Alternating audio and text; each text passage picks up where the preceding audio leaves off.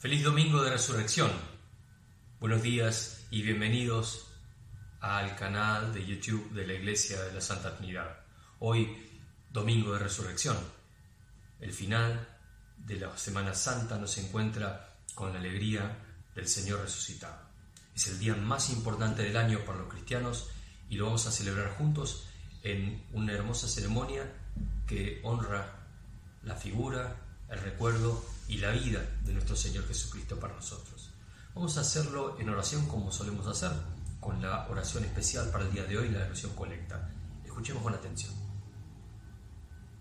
Oración colecta de la semana. Domingo de Resurrección. Dios omnipotente, que por medio de tu Hijo unigénito Jesucristo has vencido la muerte y nos abriste la puerta de la vida eterna concede a los que celebramos con gozo el día de la resurrección del Señor, que seamos resucitados de la muerte del pecado por tu Espíritu vivificador. Por Jesucristo nuestro Señor, que vive y reina contigo y el Espíritu Santo, un solo Dios, ahora y por siempre. Amén. Hola a todos, ¿cómo están? La lectura del Nuevo Testamento la tomamos de Hechos, capítulo 10, versículos del 34 al 43, y dice así. Pedro entonces comenzó a hablar y dijo, Ahora entiendo que de veras Dios no hace diferencia entre una persona y otra, sino que en cualquier nación acepta a los que le reverencian y hacen lo bueno. Dios habló a los descendientes de Israel anunciando el mensaje de paz por medio de Jesucristo, que es el Señor de todos. Ustedes bien saben lo que pasó en toda la tierra de los judíos comenzando en Galilea después que Juan proclamó que era necesario bautizarse. Saben que Dios llenó de poder y del Espíritu Santo a Jesús de Nazaret y que Jesús anduvo haciendo bien y sanando a todos los que sufrían bajo el poder del diablo. Esto pudo hacerlo porque Dios estaba con él, y nosotros somos testigos de todo lo que hizo Jesús en la región de Judea y en Jerusalén. Después lo mataron colgándolo en una cruz. Pero Dios lo resucitó al tercer día e hizo que se nos apareciera a nosotros. No se apareció a todo el pueblo, sino a nosotros, a quienes Dios había escogido de antemano como testigos. Nosotros comimos y bebimos con Él después que resucitó. Y Él nos envió a anunciarle al pueblo que Dios lo ha puesto como juez de los vivos y de los muertos. Todos los profetas habían hablado ya de Jesús y habían dicho que quienes creen en Él reciben por medio de Él el perdón de los pecados. Es palabra Carta de San Pablo a los Colosenses, capítulo 3, versículos del 1 al 4. Por lo tanto, ya que ustedes han sido resucitados con Cristo, busquen las cosas del cielo, donde Cristo está sentado a la derecha de Dios Piensen en las cosas del cielo, no en las de la tierra, pues ustedes murieron y ahora su vida está escondida con Cristo en Dios. Cristo mismo es la vida de ustedes. Cuando Él aparezca, ustedes también aparecerán con Él y tendrán parte en su gloria. Es palabra de Dios. Este es el Evangelio de nuestro Señor Jesucristo según San Juan, capítulo 20, versículos del 1 al 10. Gloria a ti, Cristo Señor. El primer día de la semana, María Magdalena fue temprano al sepulcro, cuando todavía estaba oscuro, y vio que la piedra había sido quitada del sepulcro. Entonces corrió y fue a Simón Pedro y al otro discípulo a quien Jesús amaba y les dijo, Se han llevado al Señor del sepulcro y no sabemos dónde le han puesto. Salieron pues Pedro y el otro discípulo e iban hacia el sepulcro. Los dos corrían juntos, pero el otro discípulo corrió más a prisa que Pedro y llegó primero al sepulcro. E inclinándose para mirar adentro, vio las envolturas de lino puestas allí, pero no entró. Entonces llegó también Simón Pedro tras él. entró al sepulcro y vio las envolturas de lino puestas allí, y el sudario que había estado sobre la cabeza de Jesús, no puesto con las envolturas de lino, sino enrollado en un lugar aparte. Entonces entró también el otro discípulo, el que había llegado primero al sepulcro, y vio y creyó. Porque todavía no habían entendido la escritura, que Jesús debía de resucitar de entre los muertos. Los discípulos entonces se fueron de nuevo a sus casas. Este es el Evangelio de nuestro Señor. Vemos en el Evangelio de hoy que María Magdalena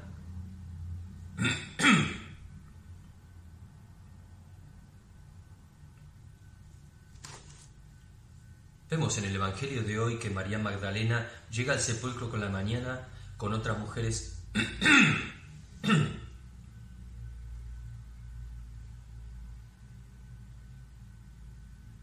Vemos en el Evangelio de hoy que María Magdalena llega al sepulcro por la mañana con otras mujeres, con ciertas especias para ungir el cuerpo luego del Shabbat. Cuando entran y ve con horror que no estaba la piedra, no estaba el cuerpo, vuelve corriendo a las casas a avisar a los demás que estaban escondidos allí en la ciudad. Las mujeres, recordemos, habían cumplido un rol muy importante en la crucifixión. Son las únicas que habían permanecido junto a la cruz, no huyeron, no negaron su fe. Fueron las que fueron a servir su cuerpo, las que dieron testimonio de la resurrección del Señor. Siempre es importante recordar el rol de la mujer en este periodo especial de la historia de la humanidad. El relato nos continúa diciendo que llegan entonces Juan y Pedro corriendo, el primero naturalmente más rápido y respetuoso. Juan era un hombre joven, mucho más joven que Pedro. Pedro llega luego. Juan tiene terror y observa lo sucedido y Pedro entra tal cual como era, impetuoso, de todo corazón entra y ve el evento, pero ninguno de los dos podían comprender qué es lo que había pasado. Dudaban incluso de las mujeres, pero cuando vieron esto no les quedó otra alternativa que creer. Ahora, ¿cómo se entiende lo que pasó aquí? Cuando llegan, María Magdalena, luego Juan, luego Pedro, ven un panorama increíble. Había una roca gigantesca que pesaba toneladas que estaba allí cubriendo el sepulcro. Había guardias que estaban puestos allí para que justamente nadie robe o para que nadie haga como que robasen algo, para poder justificar este asunto de la resurrección, entre comillas, de la cual no creían. ¿Cómo pasó todo esto? Por otro lado, no fue un robo, porque si no se hubieran llevado eh, los lienzos de lino que costaban mucho dinero, eh, por otro lado, el sudario no estaba tirado tampoco, el que cubría la cara del Señor, estaba acomodado, enrollado. Obviamente, entonces, esto no fue un robo, esto fue hecho por alguien que quería dar a entender algo, algo extraordinario. Realmente es algo increíble. Montón de hechos que realmente es difícil comprender, difícil entender desde el punto de vista humano. No tenemos idea cómo pudo haber sucedido. Tendría que haber un complot gigantesco de todos los que antes decían que no creían, de repente creer y hacer algo eh, fuera de lo común. No tenía ningún sentido. La única alternativa que les quedaba era creer que algo había sucedido. Lo que no podían es comprender. Sentían duda, sentían angustia, sentían una ruptura, sentían que se quedaron solos, se quedaron solos y sin proyecto, después de todos estos años de seguir al Señor. ¿Y ahora qué? ¿Y ahora qué? ¿A dónde vamos? ¿Qué significa esto? No entendemos nada. Realmente no entendían nada. Pero efectivamente muchas veces en la historia de la humanidad, muchas veces en las historias personales, en nuestras propias vidas, hay cosas que no entendemos. Hay cosas que son demasiado complejas para entender. Se cuenta que, o en realidad, el general Douglas MacArthur, el famoso general de la Segunda Guerra Mundial, cuenta en un libro de memorias que cuando él era un estudiante en West Point, en la Academia Militar, estaba estudiando con su sección eh, las relaciones de tiempo y espacio que daba eh, el doctor Albert Einstein en su teoría general de la relatividad. El texto, dice, era muy complejo y como no podía comprenderlo, empecé a estudiarlo de memoria. Así que trató de memorizar página tras página. Y cuando le tocó el tiempo de dar su examen oral, solemnemente, dice, me paré y empecé a repetir palabra por palabra lo que el libro decía. Finalmente, el instructor, el coronel Fiberga, me miró de una manera extraña y después de un momento me dijo, ¿usted entiende esta teoría? Fue un momento terrible para mí, dice MacArthur, pero no dudé en responder, no, señor. Se podía escuchar un cabello caer al piso. Sostuve la respiración y esperé, dijo. Entonces, lentamente llegaron las palabras del profesor, diciendo, yo tampoco, MacArthur. La sección se puede retirar. Decíamos que en muchas ocasiones hay cuestiones realmente complejas, hay cosas que no podemos comprender fácilmente, hay cosas que se nos presentan de modos más transparentes, de modos más lógicos, de formas que podemos con nuestra mente, con nuestro intelecto, con nuestras experiencias comprender. Pero esto es más allá de lo que podemos comprender. ¿Qué es entonces? Como dice la escritura, que no entendieron las escrituras, ¿qué es entonces lo que decían las escrituras y que ellos no comprendieron? Bueno, lo que no comprendieron eran varios pasajes de la Escritura que hablaban de lo que debía suceder cuando llegase el Mesías. En el libro de Isaías, capítulo 50, verso 6, dice, di mis espaldas a los que me herían y mis mejillas a los que me arrancaban la barba, no escondí mi rostro de injurias y esputos. El Señor, el Mesías, no iba a rehuir del castigo injusto que le iban a infligir. El relato de Isaías 53, 2 hasta el 12 habla del Mesías que sufrirá por los pecados del pueblo, pero será glorificado. Y esto se escribió más de siete siglos antes de la llegada de Jesús. Finalmente, en el Evangelio de San Mateo, capítulo 12, nos habla el Señor de la misma realidad. Dice que luego de tres días, Él se levantará de entre los muertos. Específicamente dice, Maestro, queremos ver una señal de parte tuya. Pero respondiendo él le dijo, una generación perversa y adúltera demanda señal, y ninguna señal se le dará sino la señal de Jonás el profeta. Porque como estuvo Jonás en el vientre del monstruo tres días y tres noches, así estará el Hijo del Hombre tres días y tres noches en el corazón de la tierra. Y así fue. El Señor estuvo tres días y tres noches. Pues luego tenía que volver para su gente, para los que necesitaban redención. Es una historia de redención. Había gente redimible, había un pago en rescate por lo que se había perdido, porque, como nos dice el apóstol Pablo en la carta a los Romanos capítulo 6, verso 23, la paga del pecado es la muerte. Pero hay vida en Cristo Jesús, el Redentor. Justamente aquel que rescata la herencia perdida a favor del otro, el Cordero Pascual, la ofrenda perfecta, el hombre que siendo hombre no tuvo pecado, el hombre que satisface con eso la necesidad de perfección de un Dios perfecto. Y el resultado es la liberación del poder del diablo, la liberación del poder del pecado a través de la fe en Cristo Jesús, adquirir la herencia que Dios mismo propone. Esta maravillosa redención es la única esperanza que tenemos. Es la esperanza de algo distinto.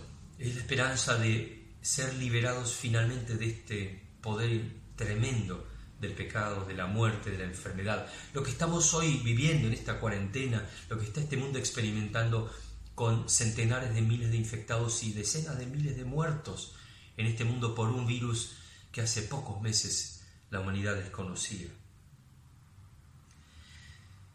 Hay un relato también muy interesante de el gran Benjamin Franklin.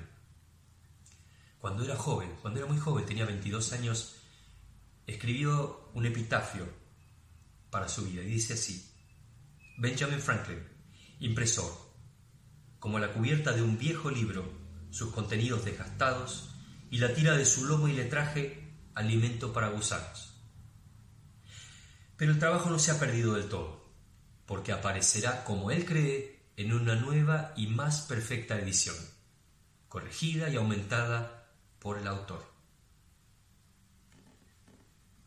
Franklin fue un hombre que miró, como decía el apóstol Pablo, leímos más temprano en la carta a los colosenses, miró hacia el cielo, miró hacia arriba. Y como miró hacia el cielo y miró hacia arriba pudo ver, pudo ver aquellas cosas que muchos de nosotros quizás no comprendemos. Pudo ver que nosotros somos una edición preliminar de un libro mejor, de un libro muy superior, que tiene otro nombre y que está escondido. Como dijo el apóstol Pablo, mira en las cosas de arriba, no en las de la tierra. Mira dónde está Cristo esperando por nosotros. Mira que las cosas de este mundo son cosas muertas.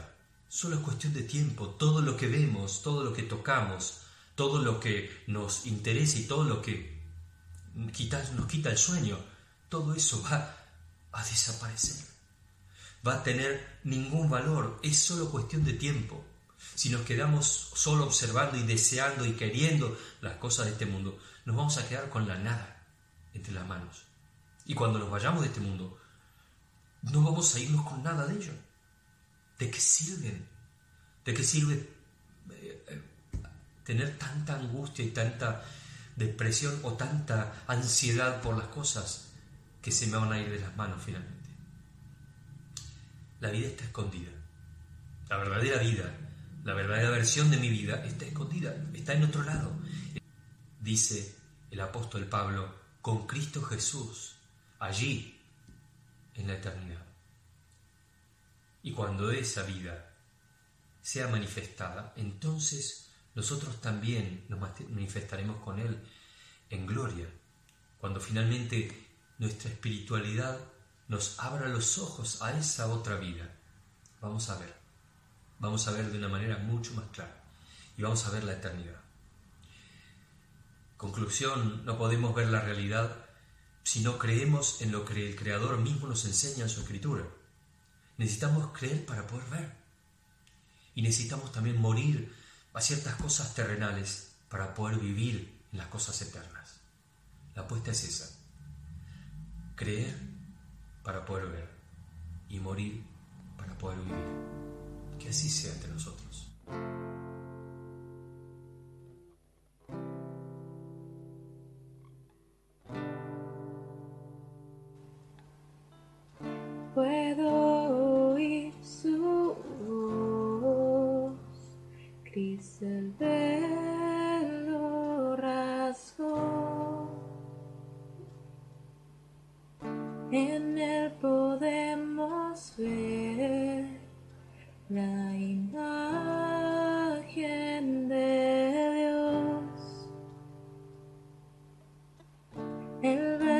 en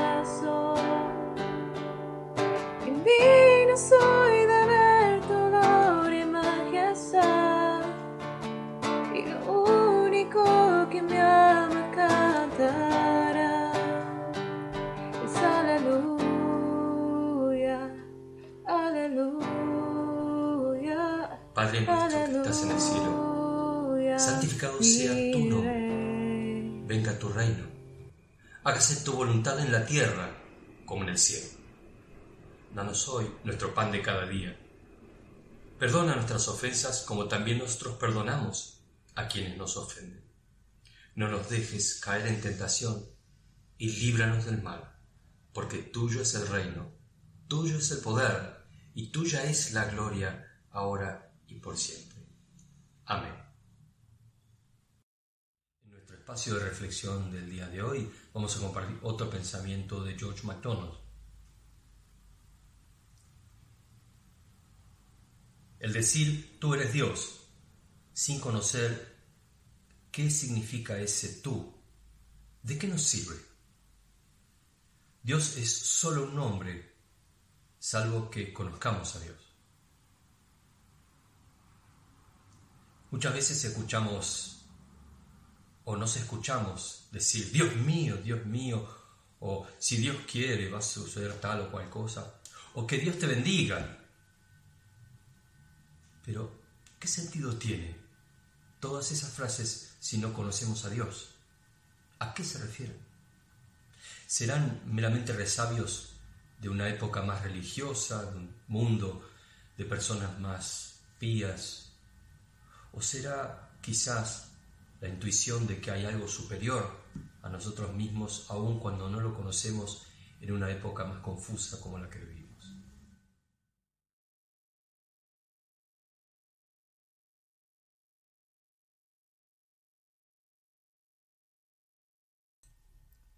Y esta es la agenda semanal de reuniones de la Iglesia de la Santa Trinidad.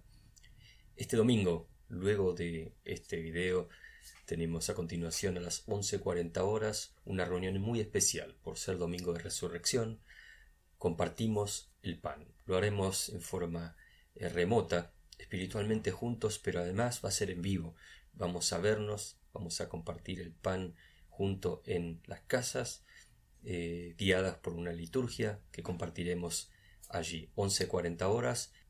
Eh, quienes estén interesados pueden ver a pie los datos necesarios. El día jueves a las 16 horas tenemos la reunión tradicional de oración y a las 16.30 el estudio bíblico que estamos desarrollando, la conclusión del estudio que hemos desarrollado como preparación para la Pascua. Del mismo modo, el viernes 17 a las 20 horas nos reunimos con el segundo grupo de estudio para ver el mismo material y el domingo 19 de abril a las 11 horas nos encontramos vamos cerrando esta parte de la celebración de vamos Santa Trinidad para compartir nuestra ceremonia de culto. del día de hoy. Para aquellos que han consultado cómo pueden colaborar con la obra de la iglesia en este tiempo de cuarentena bueno aquí a pie del video tienen una dirección de correo electrónico y una página de Facebook donde si consultan acerca de lo mismo eh, se les va a enviar la información correspondiente de modo de poder seguir trabajando de esta manera y colaborando con la obra de Dios en este tiempo. Y la bendición final, oremos. Que la bendición de Dios Padre, Dios Hijo y Dios Espíritu Santo guarde sus corazones y sus mentes en el conocimiento y el amor de Dios y de su Hijo, el Mesías resucitado, nuestro Salvador Jesucristo. Dios les bendiga.